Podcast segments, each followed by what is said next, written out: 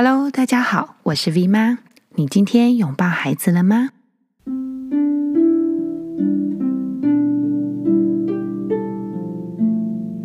在今天的碎碎念开始之前，要谢谢一位朋友留言，他的题目很可爱，叫做“还好我跟 V 妈要过一个拥抱啊，好想念大家。”他写说：“听 V 妈讲座，找到宽阔的解答；听 Podcast，再寻更深层的解惑。我拥抱我的孩子，听 V 妈声音，让我被拥抱，让人更稳定。每每都是感动。”感谢上天让我遇到了你，也很开心可以遇见你啊，好喜欢，而且也很期待大家可以在呃 Podcast 上面用文字的回馈，这真的是会给我们很大很大的力量，也谢谢。好，那我们就要开始我们今天碎碎念。今天碎碎念呢是要讲昨天呃正南的事情。昨天晚上呢，正南睡觉之前，他一边跟爸爸瞎聊天，就一边用手玩天花板上面吊扇的拉环。那我们家的天花板上面的吊扇呢是有灯做的，所以它有两个拉环，一个是控制灯，一个是控制风扇哦。那这小子呢，就用打排球的手腕的力量去拍打着这个吊扇的拉环，就这样啪啪啪拍着拍着。结果就啪，哐，吊扇上面呢，其中一颗灯罩就哐就掉下来了，那一半就破掉了。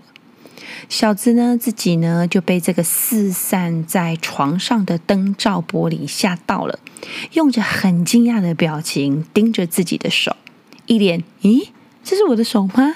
为什么我的手会打破东西呀？”的那种样子。然后他抬起头，急着想要把那个破掉一半的灯罩撤下来整理，随手呢就拿起了一把螺丝起子，这工具呢就一伸进去，啪啊！整个吊扇的灯座瞬间变暗，就是小怕灯短路。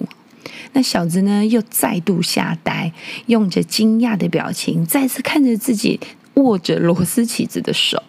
就好像被自己身体里面的那股陌生的冲动吓到了。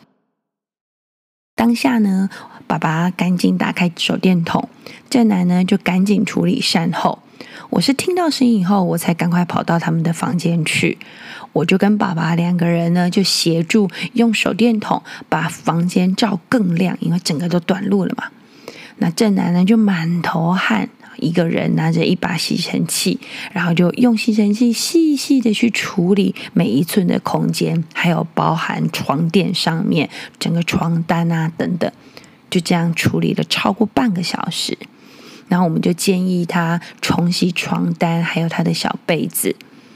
那小子就一脸很郁卒的说：“哦，好啦，我今天晚上只好去睡客厅了。”这是昨天发生的事情啊。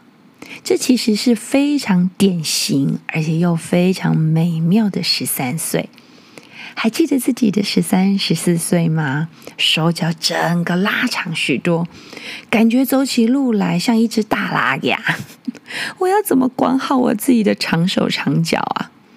身体里面的新朋友，就是荷尔蒙，它带来了本能冲动的大礼物。就很像一支高压水枪，无预警的强大水柱，哗，突然冲出来，只好不经思考的快速回应出动作还有情绪。当可怕的后果出现的时候，脑袋瓜才会慢慢、慢慢的，像老牛拖车一样的回笼，企图去重组刚刚到底发生什么事啊？却怎么样也记不得自己刚刚的手脚到底做了什么幼稚的好事，其实是本能啊，是冲动，是荷尔蒙送给你的大礼物啊，孩子！恭喜你即将开启青春期的大门。昨天晚上四散满床的玻璃灯罩碎片，实在很容易引起阿布的整理欲望。但是我很清楚，只要我一拿起吸尘器，我的嘴巴肯定会停不下来的碎念，有没有搞错啊？你到底刚刚在想什么啊？不是叫你不要一直这样玩吗？你知道短路有多麻烦吗？幸好只是保险丝烧坏，你知道这样很危险吗？会爆炸的。哎，你怎么都不讲话？这边呆愣愣的站在那边，我那么辛苦在帮你处理，哎，有没有搞错啊？你等等等等。大家听听看哦，事后我连用写的、用念的都可以写出这么一大堆的连珠炮。幸好昨天晚上刚刚的那一些，我一句话都没有说出来。其实，让一个十三岁的男孩去面对自己犯下的错误，才会让他整个清醒过来。他一寸一寸的清理空间，一寸一寸的面对自己。这是辛苦、勇敢的历程，却也是必要而且重要的一步。